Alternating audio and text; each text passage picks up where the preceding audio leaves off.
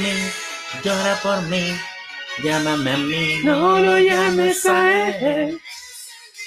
Llora por mí. Llámame a mí, no lo llames a él. La canción por si acaso no tiene nada que ver con lo que vamos a hablar, pero ¿Cómo Era- no? Esa canción refleja quizás lo, lo que pasó en el debate de, de los de presidenciables. los presidenciables, pues, Ya. dejado ahí con Boris. Bueno, pero, pero es una canción porque como la, a la People le gusta que pongamos temas clásicos y ya vamos a tener nuestra playlist con puros clásicos. Eh, mientras plancha o mientras lava losa, puedes escucharlo. Un día domingo, un día domingo. Sí. De lluvia. ¿Sí? ¿Viste? Qué Con- mejor. Con pies de fondo. Uy, me- media mezcla. Oye, me volví a los años 90, güey. No, y 80, puros clásicos. po. Puta, pero es que yo volví a los 90 y me acuerdo mi tía, güey, planchando ahí el día domingo. Era como tan fome ese día, güey. Sí, porque te toca ir al colegio después. Sí, es que era como que se organizaba todo. Me acuerdo que planchaban las camisas y estaba siempre con enojada mi tía, mi mamá ahí retándome que organizar la mochila, la cuestión, puta. Años, No, años- sí. años 90. Sí, yo me acuerdo que veía Venga conmigo. Venga conmigo, buen programa. ¿Te acuerdas del, del Sí. Pollo Fuente, los Sí, corazones service? Me acuerdo los corazones y también cuando hacían esa cuestión de que encontraban a los familiares Sí, pues, perdidos. de veras. La generación 2000. La generación también. Yo, lo- yo empecé a conocer de la generación 95, de ahí parece que estaba.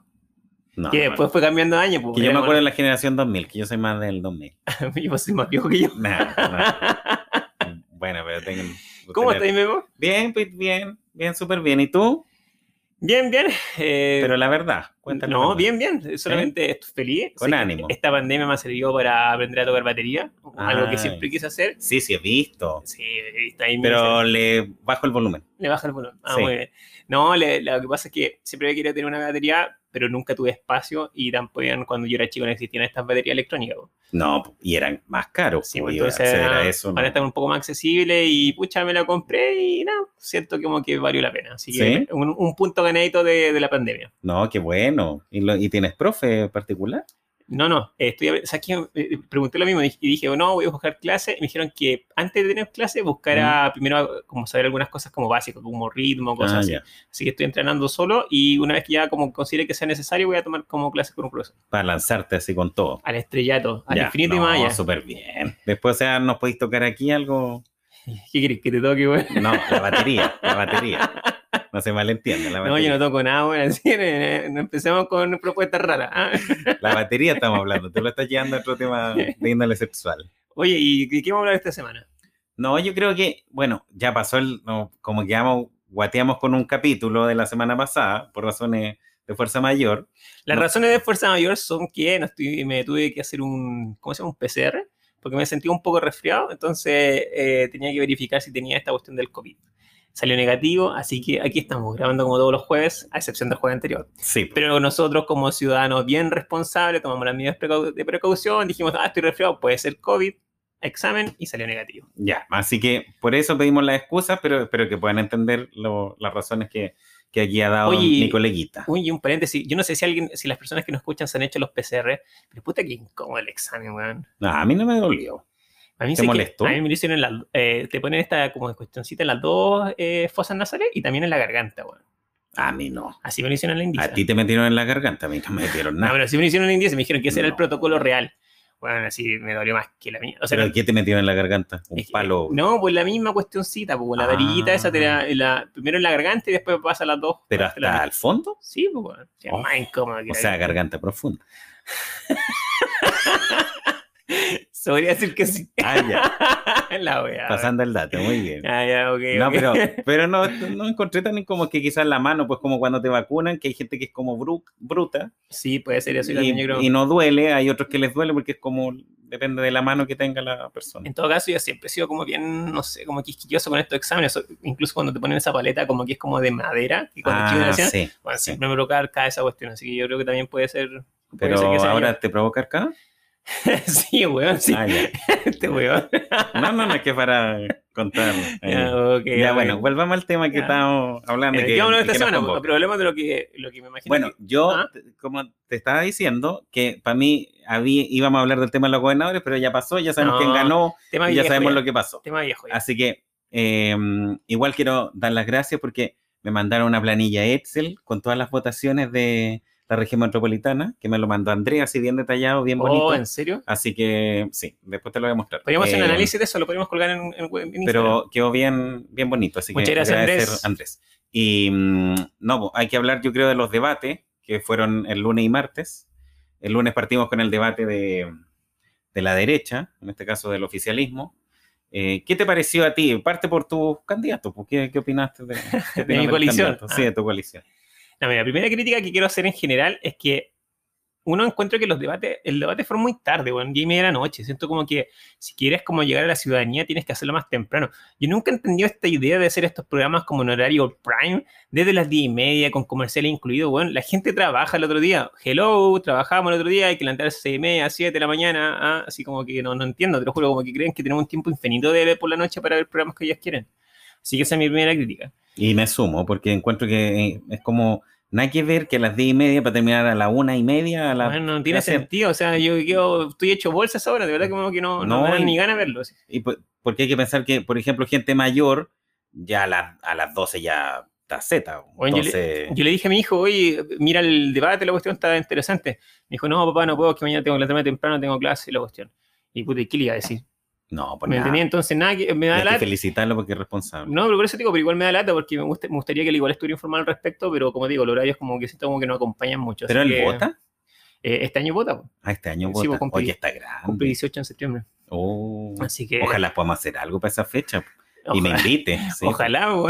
Yo lo conocí de potrillo. Sí, de cuando le regalaste un Sí, muñequito cuando muñequito. era chiquito. Sí, Sí. me acuerdo. Ya, prosigamos con...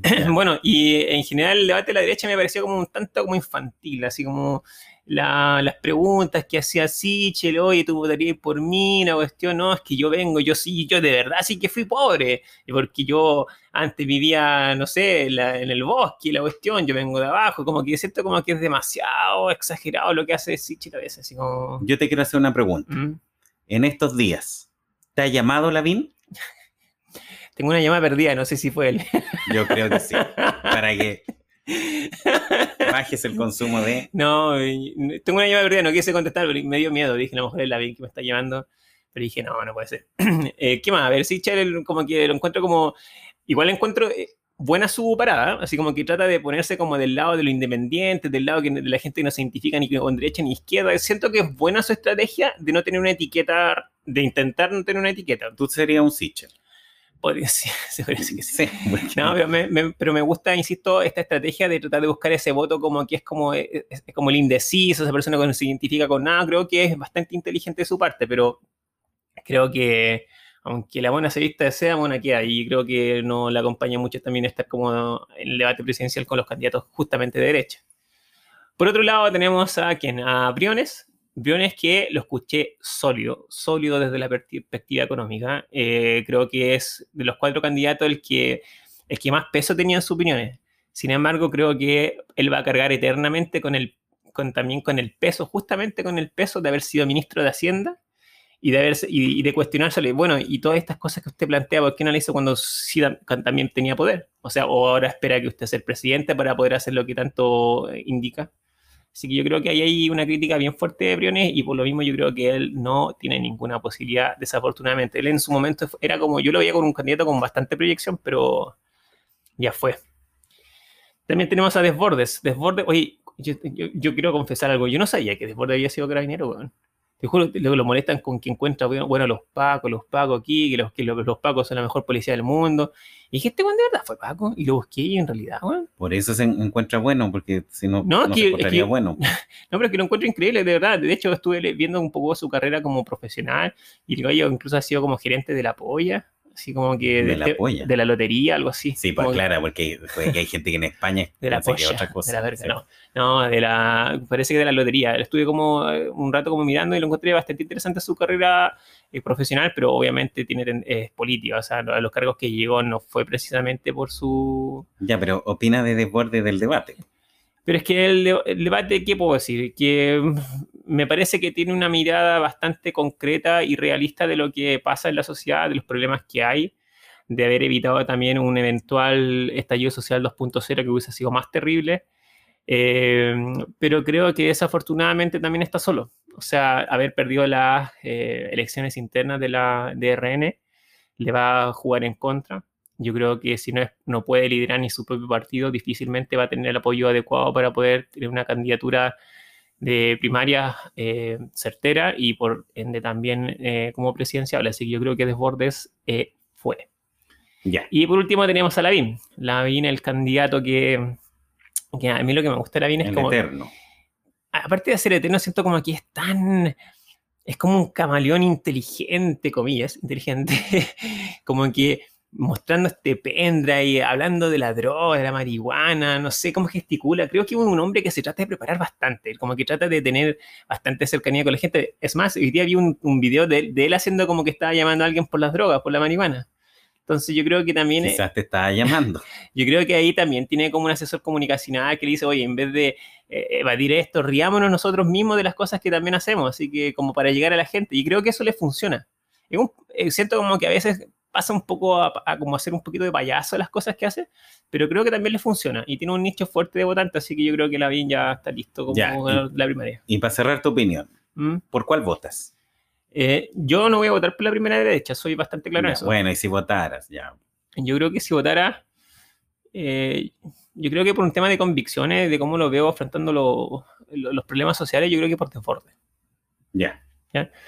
Eso. Yo, yo anoté algunas cositas y, bueno, a mí lo que me llamó la atención es que fue un debate en que hablaban harto de la relevancia del rol del Estado, que era llamativo en un sector de derecha, que la derecha generalmente quiere achicar el Estado, no es como muy partidaria de, de la intervención del Estado. Cosa que me llamó la atención porque fue como un debate, no sé si era un debate de oposición o de oficialismo, porque de hecho lo que más me encantó era que, me, me acordé de ti de hecho, que era que nadie era de derecha, todos eran de centro. Entonces, eh, me llamó la atención eso, porque Pero claramente no, tenían, no querían salir, eh, tener el lastre del gobierno actual, del gobierno de Piñera, no querían cargar con esa mochila, porque de hecho escuché más críticas al gobierno de Piñera que una, que una eh, quizás no iban, no iban a amarlo, pero al menos defender ciertas políticas. Eh, Sichel eh, lo encontré ansioso, lo encontré como buscando el conflicto. Eh, lo que más me dio risa también fue el tema de no me carguen a la roulette, porque como que nadie quería cargar el muerto de la, de la roulette. De hecho, todos se lo pasaban, así como, no, este no es mío, este es tuyo. No, este- Sí. eh, y lo otro que es que también me llamó la atención fue el tema de que se eh, destacó un punto que por mucho tiempo la derecha no, no, no, no destacaba, que era el término del abuso empresarial, que ese estaba como ahí solapado, que era como una, una bandera de lucha de la izquierda, y lo otro era el término de la focalización, que eso encuentro que es algo muy de la derecha, que es eh, muy focalizar, pero más de algún candidato, de hecho Lavín eh, también lo mencionó, que era terminar con esa hiperfocalización que había. eh, entonces, en general, no ninguno de los dos encontré que fuera debate, porque eh, más que nada fue un interrogatorio, cómo estar adelante, y que los periodistas le preguntaban algo, pero más que debatir ellos como tal, eh, confrontar ideas, confrontar visiones de, de mundo, no sentí tanto eso. Lo que sí me, me pasó, de que mm, sentí que, mm, que en el caso, por ejemplo, de, de cuando se habló del tema del matrimonio igualitario, ahí sentí que claramente hubo dos mundos. Y, y claramente hay dos mundos de la derecha. Uno el mundo más liberal de derecha y el otro el mundo más conservador de derecha. Que cada candidato yo siento que le habló a cada sector. Y Lavín le habló al voto más duro de derecha, que es el voto más conservador, el voto que no está a favor del matrimonio igualitario o que en el tema valórico es mucho más conservador, más religioso. Entonces yo siento que ahí Lavín mantuvo esa posición y, no, y de hecho era esa de, de generar dos tipos, pero que uno no se llamara matrimonio y otro sí. Entonces, pero que él igual estaba de acuerdo, pero no quería ponerle el título porque era algo que venía de como de la luz divina. Entonces, Es que eso es lo que tiene Lavín, que no es ni chicha ni limonada para tratar de acaparar votos. entonces, por eso te Mm. digo, pero, pero yo siento que él jugó el rol que tenía que jugar, que era en relación a, a, a moverse en un sector que para él también es importante, porque el sector conservador igual necesita buscar un, un representante ahí. Y ahí también está haciéndole un guiño a Cast también. Por, por eso, Mm. porque necesita tener unos votos, porque al final yo siento que la, la primaria está más peleada entre Sichel y Lavín. Porque de hecho en RN ya hay varios que están pidiendo que Mario Desbordes se baje, porque no, no lo quieren. ¿no? Y yo siento que no lo quieren también porque el Mario Desbordes como que intenta mm, salir del mundo típico de la derecha. Porque siento que como que quiere hacer más transversal. Eh, entonces, mucha gente de derecha dice que esas no son las banderas de ellos. po. Entonces, que él está, está mal ubicado ahí. Está-. No está en, en el eje, está fuera del eje. Entonces, pero yo siento que el debate de la derecha fue, no sé, no Pero me gustó mucho. Pero es que también hay que entender que el formato tampoco ayuda. O sea, estamos hablando de que son cuatro candidatos en un programa televisivo que son de la misma coalición.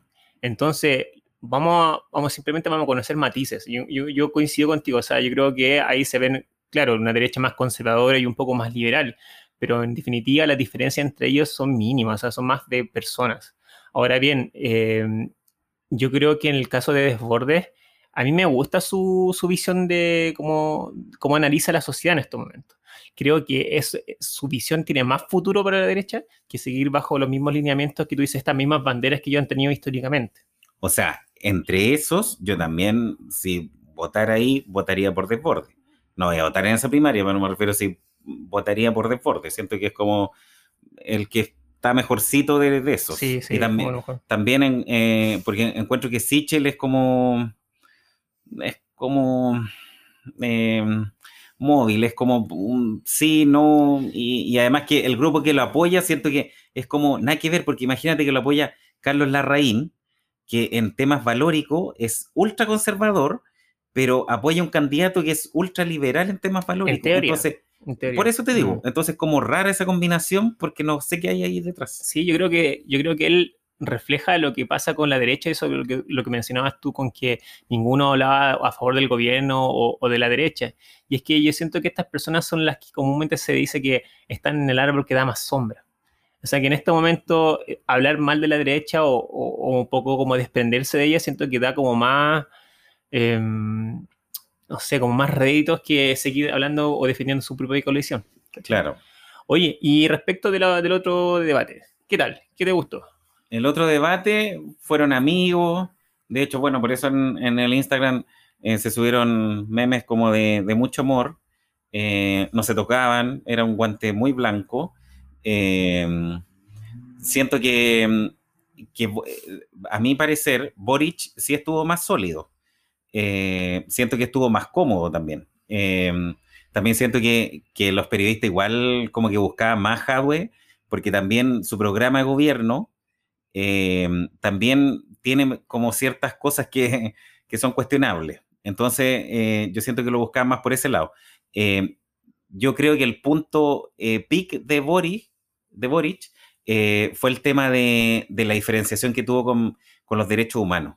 Yo siento que ahí lo diferenció de Hadwe, porque eh, Hadwe fue un, tema tibio, un tema como sí, pero no, eh, porque a mí me, me da risa cuando hablan del, de la no intervención en materia interna de los pueblos, eh, pero anda a tocar a Cuba o anda a tocar un, un sistema que para ellos es como afín y es como heavy, porque ahí salen en defensa, entonces tampoco deberían meterse en asuntos internos de esos países, po.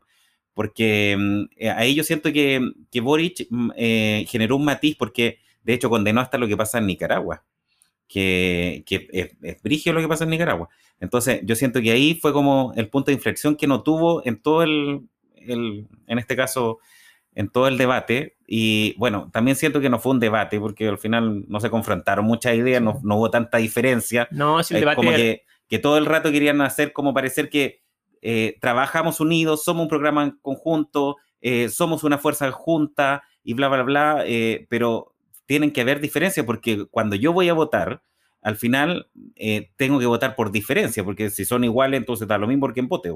Pero no es así, bo. se supone que tienen diferencia.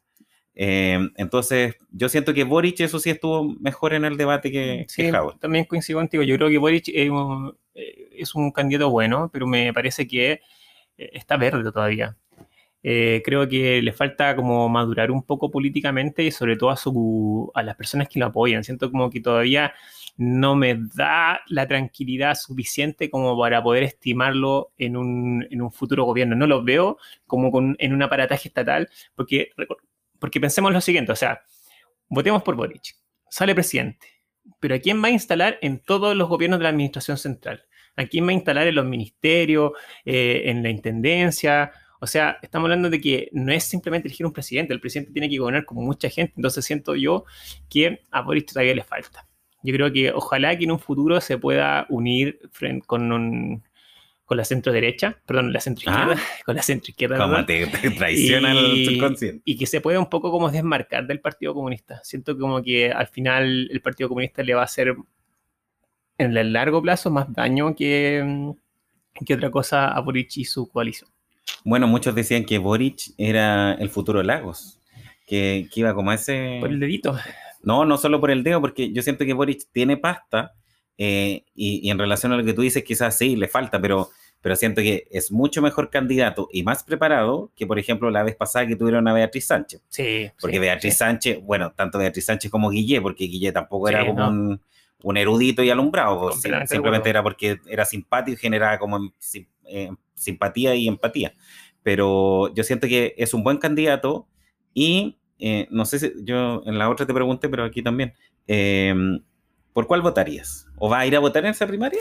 O sea, entre ellos dos, no, o sea, yo siempre te he dicho, yo no votaría jamás por la UDI ni por, ¿cómo se llama? Ni por el Partido Comunista, así que mi, mi respuesta es clara, yo votaría por Boric. Pero ¿vas a ir a votar? No creo. Es No que, vas para- es que, pero ¿qué voy a decir acá? No, si yo voy a votar, vayan todos a votar. No, no, no voy a ir a votar. Ah, No, no me- la verdad es que ninguna de las dos votaciones me motiva mucho. Y tampoco voy a tomar esa bandera de ir a votar, por ejemplo, por Boric para que no salga Harvey. O sea, no, no, no, no me interesa eso. No voy a caer en, ese, en esos jueguitos. Ay, mira tú. Sí. Bueno, yo, yo sí voy a ir a votar. Oye, pero ¿sabes qué? Yo me quiero detener en algo. ¿En y qué te quieres detener? Voy a sacar mi corazón de centro derecha. ¿ah? Por fin lo reconoces. Y ¿ya? quiero hablar un poquito sobre el programa de gobierno de Daniel Jadwe. Ay, qué complejo eso. Es que tengo algunos datos. Acá el señor de los datos, aquí estoy. ¿Ya cuál sería?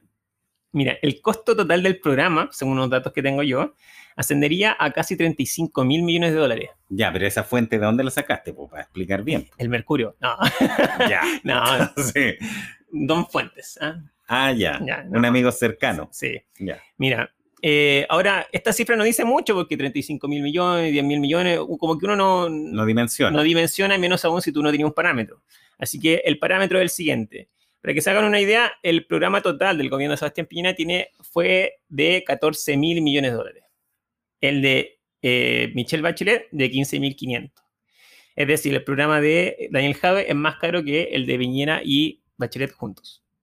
¿Ya? Eso sí que es como Un programa ambicioso, podríamos decir. un programa ambicioso, sí. Una de las propuestas que yo me imagino que tiene más adeptos es la eliminación gradual del CAE, ya que tiene un costo de 10 mil millones de dólares según las cifras que entrega el mismo Ministerio de Educación. ¿ya?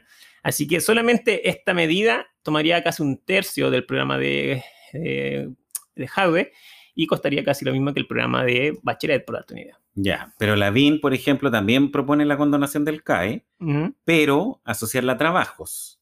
Sí. O sea, que el profesional trabajara para el Estado o trabajara en, en una situación De hecho, de- hay medidas semejantes que se hacen, por ejemplo, con, de la- con las becas de medicina, que tú tienes que, por ejemplo, que trabajar dos años en un lugar de como con altos problemas. Sí, para devolver, Sí, entre comillas, eso- el, el costo. Sí, mira, es más, mi hijo me contó que tenía un excelente profesor de matemáticas y que ahora se tenía que ir del colegio donde estaba él porque tenía que devolver dos años por la beca también de magíster, creo que se ganó. Ah, ya. Así que en ese sentido yo no, no lo miraría con tan malo ojo lo que dice Lavín, y no porque sea Lavín, insisto, sino que a lo que voy que esto ya se ha replicado en otra instancia. Ya, pero ahí, por ejemplo, el costo no sería igual, dices tú. Eh, claro que no, porque o sea, habría como una devuelta de mano al Estado también. ¿cachai? No es simplemente comillas regaladas, porque o sea, final- entre comillas, lo que pierde el Estado lo recupera Sí, con, es que- es con que en esta definitiva alguien- inversión social. en definitiva alguien tiene que pagar la educación. ¿ya? Si esas fueron las reglas del juego en su momento. O sea, nadie te obligó a tomar un, un crédito tampoco. Eso es lo que yo también creo. ¿cachai? Sí, es que a veces no es tan así, po, porque hay gente que para acceder a la educación tiene que estar obligada a tomar un crédito, porque si no, no... O Sí. sea, miremos en esas condiciones de años anteriores. Obviamente ahora hay un tema de gratuidad y todo eso, pero quizá en, en esos años, eh, si era factible, la única alternativa que había era tomar un crédito. Acuérdate que antes del CAE estaba, bueno, en, la, en el tema de las estatales, estaba el Fondo Solidario, que todavía está. Pero antes del CAE, en, en el privado, en el mundo privado, estaba el crédito Corfo Ah, que ese, era ese terrible, sí, era terrible. Yo me acuerdo que veía las tasas en el diario mural de la universidad y era como, ¿qué No, mierda tiene esta weá? Era pero horrible, Sí, horrible, era como mejor no estudiar, sí, porque al final no, ese yo creo que ese era Eh, peor, uno de los peores créditos que termináis, pero No, es que, es endeudado. que ¿sabes lo que pasa? Que yo no, no es que yo no estoy de acuerdo con la eliminación de- del CAE. Lo que yo creo que sí es que falta como más un, un data, como analizar más la data. ¿Ya? Eh, me explico. Yo creo que habría que verificar, por ejemplo, del universo de, de deudores o del total de personas que tienen el CAE, ¿cuántos son efectivamente morosos? ¿De a, a cuánto equivale su morosidad? ¿Estas personas están cotizando? Y si están cotizando, ¿cuál es el monto por el cual están cotizando? O sea, lo que voy yo, que yo siento que quizás hay personas que de verdad no quieren pagar. o sea, tú dices eh, focalizar. Sí, Por ejemplo, ahí que dice condonar toda la deuda, yo, tú dirías yo creo que es como que hay que estudiar un poco más la data. ¿ya? focalizarlo. Porque hay mucha gente también que yo conozco que eh, estudia, o sea, perdón, que estudió con crédito y que está devolviendo el crédito y no tiene problemas porque dicen, no, mira, sabes que yo pago entre un 5 y un 10% de mi renta, renta anual y la verdad es que lo agradezco porque sé que si, si no hubiese estudiado no, no ganaría lo que gano ahora. ¿Cachai? Entonces está bien, perfecto. Y también conozco otras gentes que legítimamente, o no, como tú quieras verlo, dices, ¿sabes qué? Yo no creo que tenga, por más que yo tenga dinero para pagar mi educación, yo no estoy ni ahí con pagarla porque la educación tendría que ser un derecho. Ya. ¿cachai? Entonces, No, sí. el tema es como, ya está bien. Entonces, por eso digo, eh, no eliminemos de una, estudiamos caso a caso. Ya, sobre todo porque si vamos a focalizar, si tenemos problemas en la niñez, si tenemos problemas con las pensiones, eh, pucha, quizás podríamos como priorizar cuáles son las cosas donde podríamos destinar nuestros fondos, porque recordemos que uno de los principios de la economía es que las necesidades son muchas y los recursos son escasos. Entonces, Bueno, pero Hadwe en el programa que dice que puede. ¿Y qué Sí, más podría? Que una cosa es decir que uno puede y la otra cosa es realmente poder, ¿cachai? Bueno, el programa también tiene un 53% de aumento eh, de las pensiones para 2,2 millones de jubilados, un 103% de aumento para las pensiones de las mujeres, una pensión básica equivalente a un 75% del salario mi- mínimo vigente. Y esto igual me confunde porque habla del salario mínimo vigente de un 70%, 75%, pero no aclara si del actualmente vigente o si del 75% del vigente en cualquier momento. Porque también te recuerdo que él pretende aumentar el, saldo- el, el sueldo mínimo a 567 mil Yo pesos. por lo que le entendí en el debate era eh, en ese rango, en el sueldo mínimo de su gobierno, que en este caso era entonces, por eso digo, dejarlo en los 500 mil pesos. son 567 mil pesos los que él promete de salario mínimo. ¿cachai? Encuentro como que es bastante. También indica que va a sustituir la cotización de salud del 7% del porte fiscal. Pero eso cuando te lo escucha alguien que gana el salario mínimo, ¿Ah? te debe decir, me está hueando. Porque bastante será para usted que quizás gana 6 millones, pero yo No, con el mínimo no, pero es que lo que te digo yo que es, es que para que es para que se entienda, es que un alza, a ver, vamos, voy a, voy a partir de cero. desproporcionada. Ya, mira, voy a tratar de explicarme. No se trata de que 567 mil pesos sean un sueldo suficiente para una familia o una persona. No. Ah, ya. Yo me quiero explicar bien.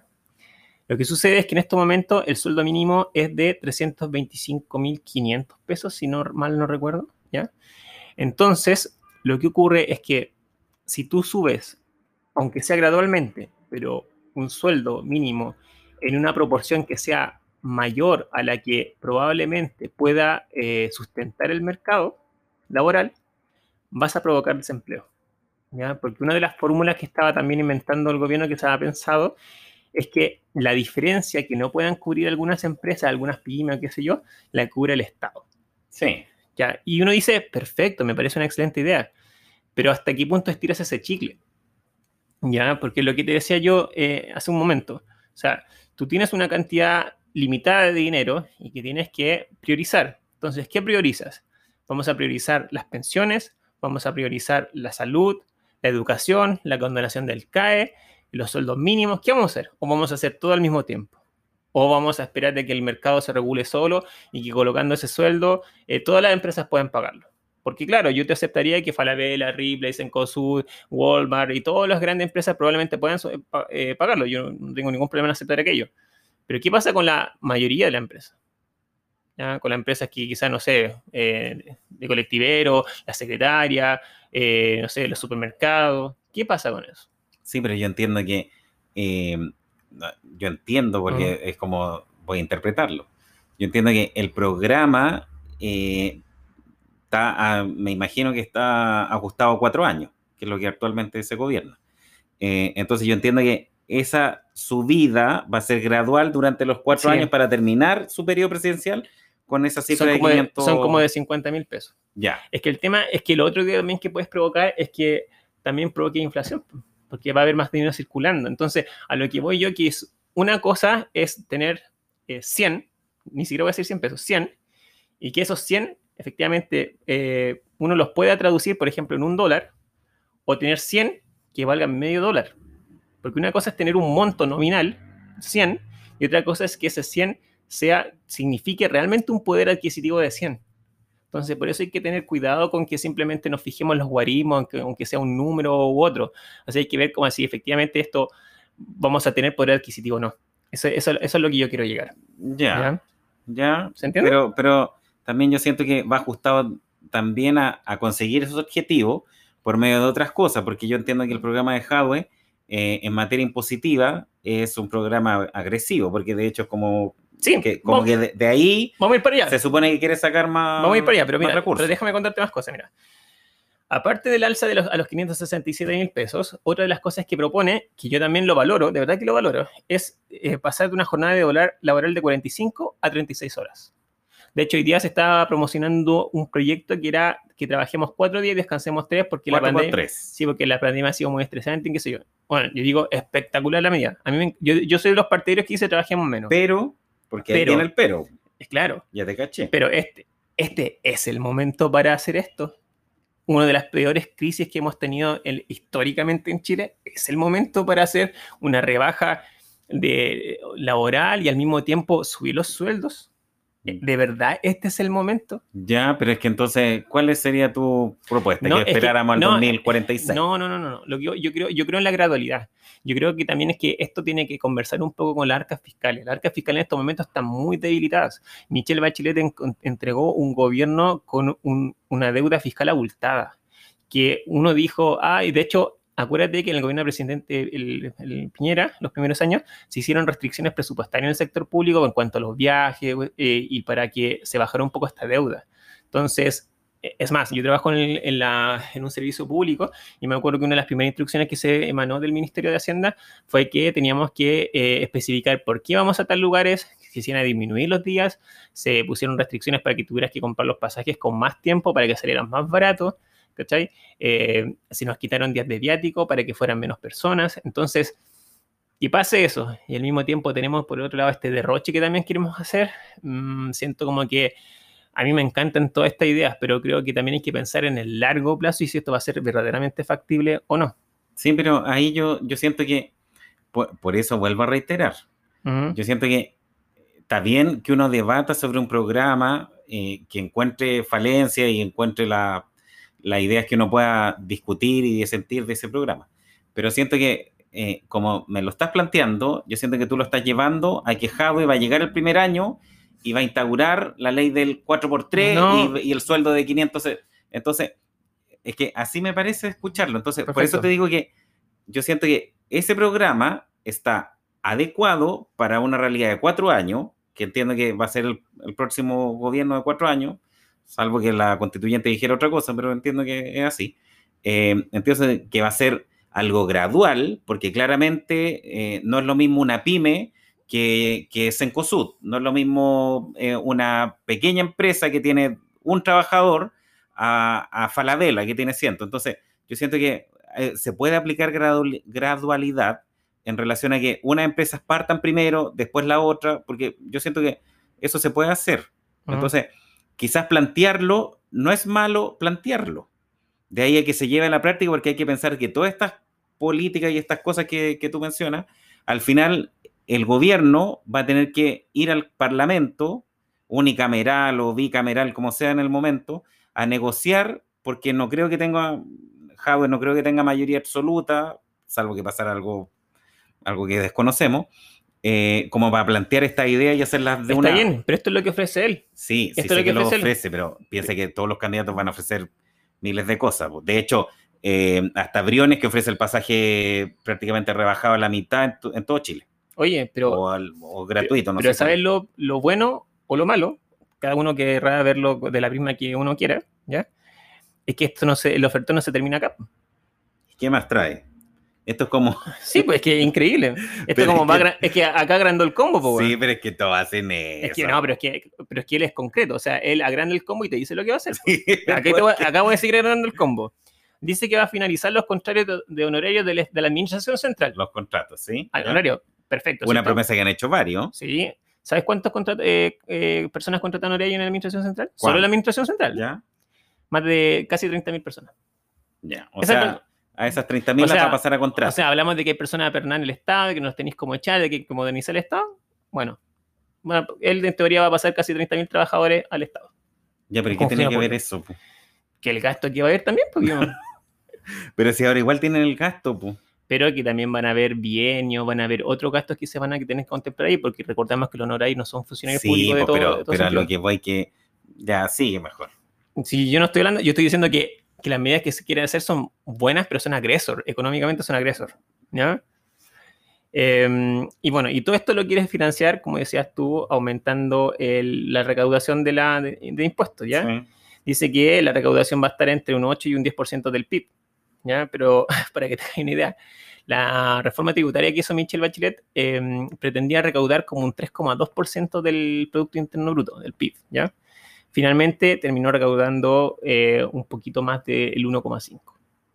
Entonces, a lo que voy yo, que, y con esto termino, que todas las ideas que plantea Jade, de verdad que me parecen increíbles. Si él las puede hacer eh, en un eventual hipotético gobierno, yo sería la primera persona, te juro, que En en, re- apoyarlo. en- en- en- no en apoyarlo, Ah. en retractarme.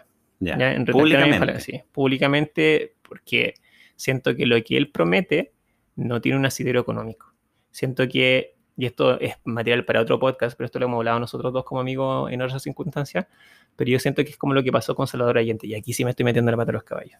Vamos a empezar a pelear. Sí, porque una cosa es tener buenas intenciones y otra cosa es que esas buenas intenciones se traduzcan en consensos y en posibilidades reales de gobierno. Eso es todo lo que quiero decir. Yo eh, siento que el programa de Hadwe está suscrito. De hecho, yo en un, en un capítulo anterior parece que te lo dije. Que yo siento que el programa de Hadwe ahora está suscrito a la primaria. Y en la primaria él tiene que convocar a la gente de su sector, que es un- una gente más de izquierda, eh, y, y ese es su nicho. Eh, yo siento que los programas en segunda vuelta, porque no creo que ganen, nadie gane en primera vuelta, sería muy raro, con los apoyos que uno al menos ve, eh, aunque las encuestas igual son de dudosa calidad. Yo siento que en segunda vuelta los candidatos tienen a cambiar mucho el programa, porque al final no te puedes quedar en el nicho del votante de izquierda porque tienes que salir a buscar otro tipo de votante que no es necesariamente de izquierda. Entonces tienes que votar un, un- electorado más de centro, e incluso de centro izquierda, que es la que ellos eh, desechan y, y señalan como la, la centro izquierda del capital. Eh, entonces, yo siento que eh, bien, hay que ver el, programa como está ahora, pero yo siento que puede ir cambiando y variando con el tiempo, porque al final lo que a él le interesa es ganar. Y para ganar, con ese programa no le basta. Tiene que pasar muchas cosas más, porque con los votos que él tiene, no le va a alcanzar. Salvo que no, no nos diéramos cuenta, porque lo otro eh, también se, me- se me había olvidado, eh, que habían dicho que la lista del pueblo va a presentar un candidato. Entonces, ahí ya tení un votante de izquierda que es diferente al del Partido Comunista, pues otro votante quizás un poco más de izquierda. Incluso, imagínate, más de izquierda.